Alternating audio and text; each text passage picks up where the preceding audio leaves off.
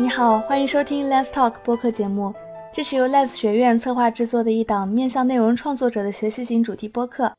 我们邀请资深内容创作者来分享他们的创作心得和成长故事。欢迎搜索 Let's Talk 订阅，随时收听。下面请收听本期节目。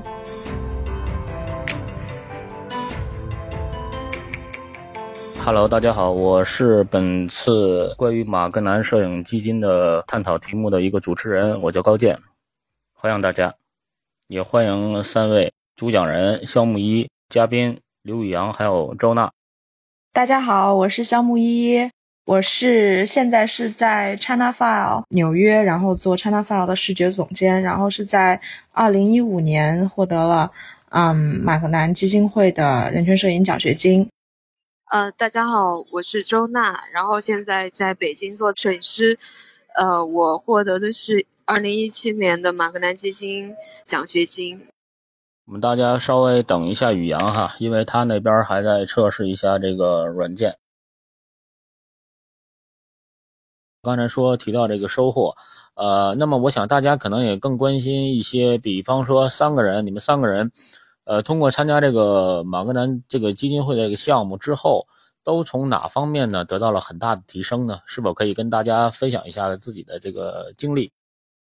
呃，如果说提升的话，对于我来讲应该是很大的。第一方面是就是摄影本身方面的提升，包括呃你的画面语言，你的呃。叙事方式，你的对摄影的这么一个作用的这么一些理解，都有一些，呃，我觉得都是更上一层楼吧。然后第二方面是对于你在就是将摄影作为一个职业来讲的方面，它会有更多的资源给到你，比如说。你的拍的题需要的发表，或者说是你的呃需要接的委委委托拍摄的任务，各方面也是会通过这个有一些更多的提升。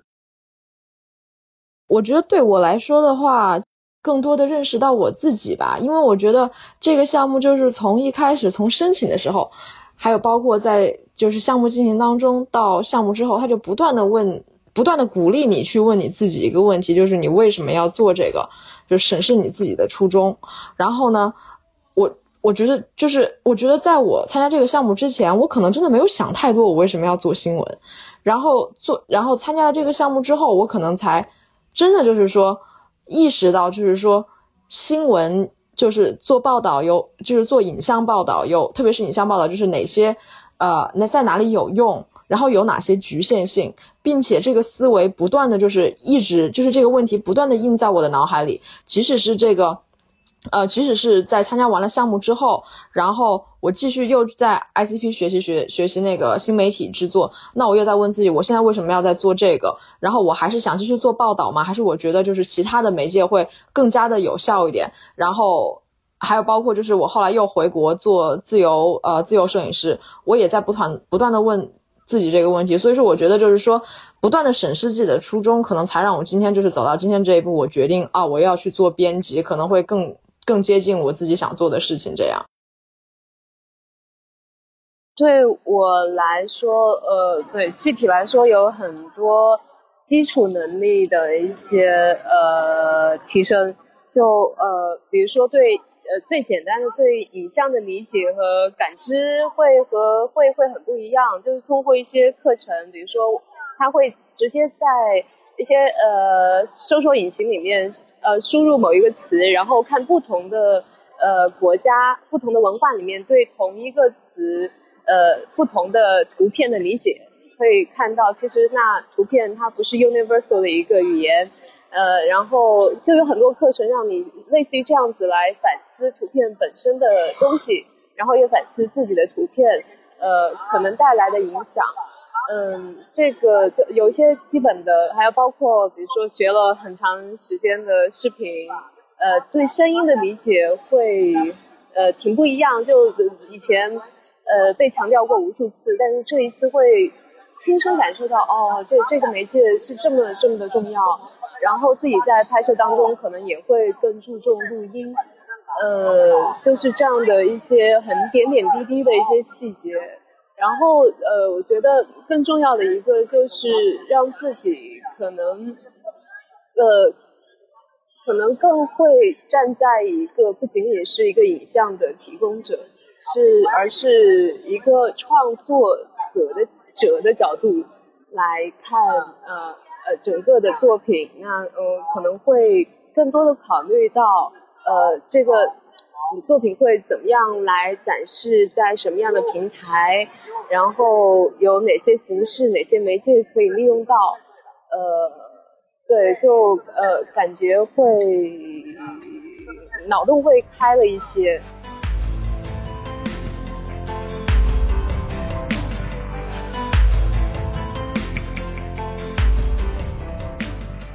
好，感谢三位的回答。我想请问一下木一，刚才有提到说是最后说自己想从这个摄影师转变为图编，发现图片编辑这个岗位更适合自己。那我想请问一下，作为这个职业摄影师和职职业图编，他的这个思考问题的方式，对于专业上来讲，是不是有什么差别？或者说，为什么自己说更适合做图片编辑，而不是做这个摄影师？我觉得。到我现在这一步，可能也是因为，就是首先我刚刚开始入行的时候就是做的编辑，然后后来做了就是做编辑做了一年多，做摄影记者做了两年多两三年，然后呢，我觉得可能一直驱使我不管做什么，一直驱使我的就是一个对于这个社会的好奇心。然后我觉得就是在做记者的时候，是不断在满足我的好奇心，因为我看到很多社会现象，或者说我没有看到很多东西，我想去看，所以我去拍，我去报道，然后想把这个故事也给大家看，讲给大家看。然后到现在可能进入到一个阶段，哦，我看到这些事情，每天也听到这些事情，然后我可能可能会觉得就是说，我可能花这一两天去报道这个事情，或者花一个去报道这个事情，我感觉。可能会觉得就是力量的有一点局限性，还有包括我怎么就是说是不是到编辑，我现在就会觉得是不是到编辑这个岗位能够更多的去引导，就是说记者怎么样去找一些就是我觉得就是说更有价值的选题，然后我们更多的去在报道方向上面做这样一个呃引导，然后和各个摄影师一起沟通，这样子的话其实可以参与到更多的选，就是一个人可以同时参与到更多的选题当中去。而且我觉得，就是说，在做编辑的时候呢，特别是比方说，我现在需要需要考虑的是整个 ChinaFile 这样一个媒体，就是所有和视觉相关的这样一些选题，其实会需要我自己做更多的，就是说调研工作呀。呃，我觉得这方面我自己也是挺喜欢的，因为在做这些编辑还有包括调研的工作当中，我自己也能满足自己很多的求知欲。啊，我觉得主要就是这样一个方向吧。还有包括我现在自己也有在学一些其他呃更多的关于就是经济学方面的知识呀。我觉得其实一直都是在呃我之前所说的就是我认为我自己的初衷是更多的去理解这个社会吧。嗯，但是我觉得比如说也有很多摄影师，我觉得很多摄影师可能大家的初衷可能是更多就是说对于影像的痴迷，可能我只是说我不是一个对于影像那么那么那么痴迷的这样一个人啊。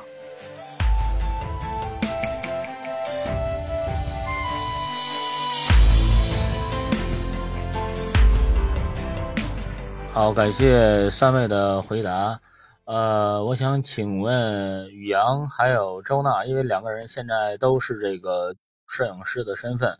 呃，我想请问关于这个马格南的这个项目基金，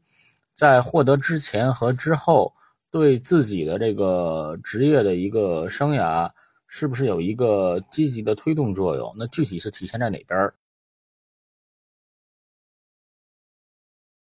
呃，在参加这个马克思基金会的奖学金之前，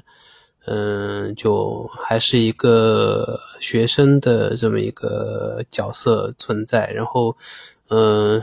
学习，然后之后会有很多机会和就是资源给到你说，呃，现在的业内。在做一些什么样的事情，然后有什么样的机会可以参与到其中，包括像刚刚呃那个 Epic Coin 奖学金也是在这个之后所得到的这样一个提名。嗯，另外一方面就是说职业生涯的帮助，自己也需要去努力的适应这个行业的这么一个一个变化。总之，总之就是说会有很多资源和机会给到你，然后需要通过自己的勤奋去获得一些呃机会吧。我觉得对于我来说的话，一个也是像刘洋说的，就是有了很多的那个，就是和各种媒体的合作机会。然后还有发表机会，然后通过这些发表机会呢，你又和很多外媒合作，然后可能会看到一个更专业的这样一个 commission，就是这个委派任务或者说是投稿，就是你作为摄影师这一方，然后能够观察到整个这样一个发表流程，就是委派到编辑到发表的这样一个流程，自己也就是不断在这个流程里面学到了很多知识。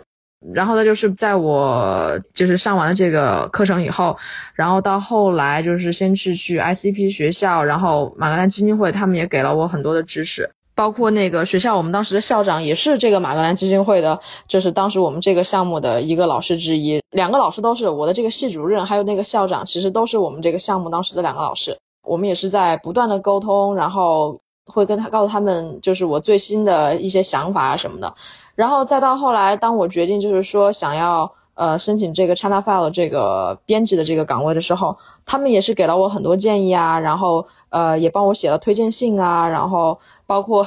最近申请签证的时候，他们也帮我就是写推荐信啊什么的，就是一路以来就是一直都在帮我嘛，就是不止不只是我，还有包括其他啊其他的像其他的成员，我觉得大家都是一样的。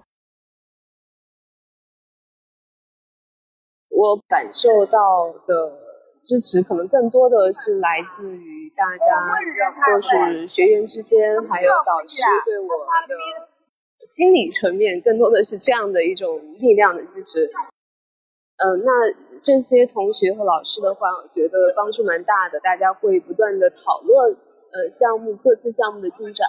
特别是导师，他会一直跟踪这个项目，然后很详细的了解你。呃，做了什么，然后可以再做什么，然后给到这样的建议，非常有帮助。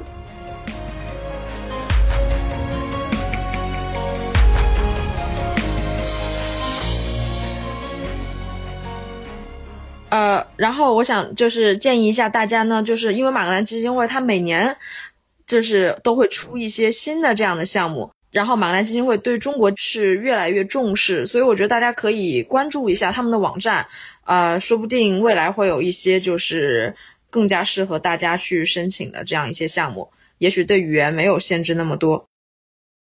好，那我们这一期先到这里，十分感谢我们的主讲人肖木一、嘉宾刘宇阳还有周娜，呃，谢谢大家。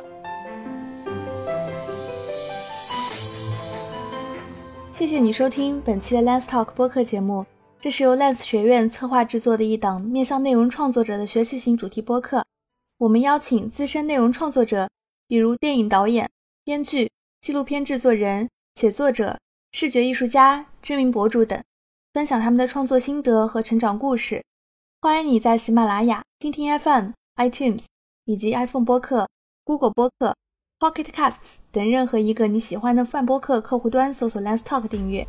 马上将会有新的节目上线。